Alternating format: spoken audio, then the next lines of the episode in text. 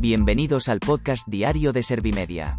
Somos la agencia de noticias líder en información social. ¿Te has perdido lo más importante que ha ocurrido en la jornada de hoy? A continuación te cuento en menos de un minuto los titulares más destacados de este lunes 8 de noviembre de 2021.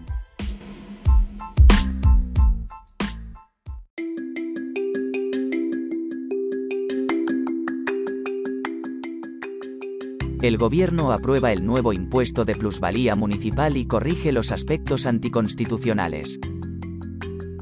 Sánchez anuncia que España donará 2 millones de vacunas a contextos humanitarios de la mano de ACNUR. La incidencia de COVID-19 sube casi 5 puntos tras el fin de semana. El gobierno aprueba un proyecto de ley para impedir los copagos sanitarios. Podemos enmendará la ley de equidad sanitaria porque mantiene intacta la senda privatizadora de Aznar. Solo un 24% de los países desarrollan sus planes de salud y cambio climático, según la OMS.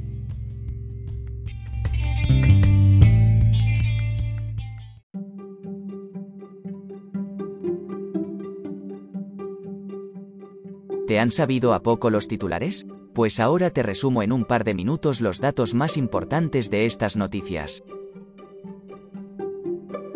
El gobierno aprueba el nuevo impuesto de plusvalía municipal y corrige los aspectos anticonstitucionales. Según ha comunicado el Ejecutivo, esto permitirá dos formas distintas de calcularlo y el contribuyente podrá aplicar la más favorable.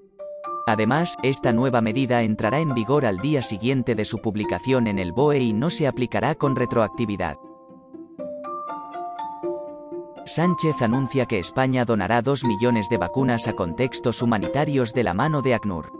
El líder del Ejecutivo ha insistido en que el pueblo español es solidario porque no se desentiende del sufrimiento ajeno.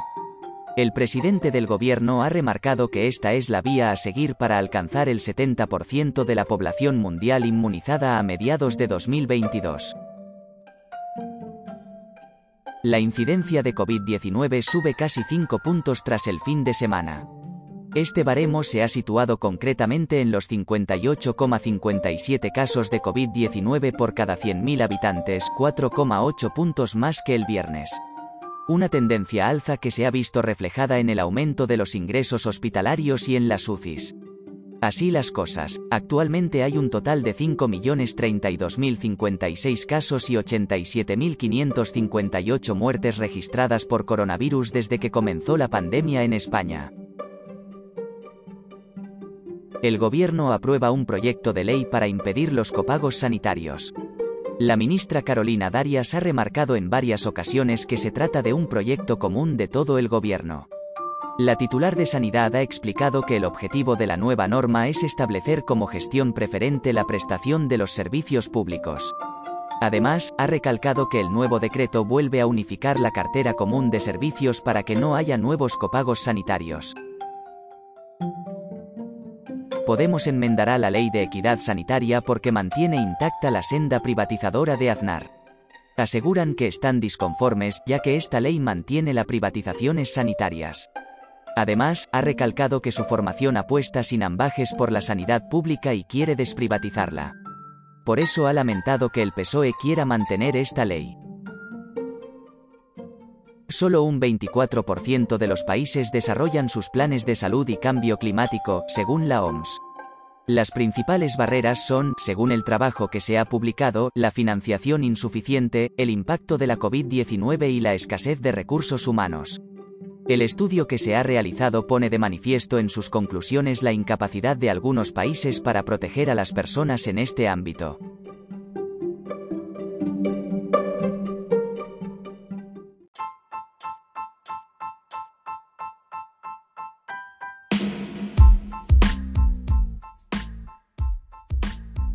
Gracias por escuchar los titulares de la jornada en este podcast de Servimedia.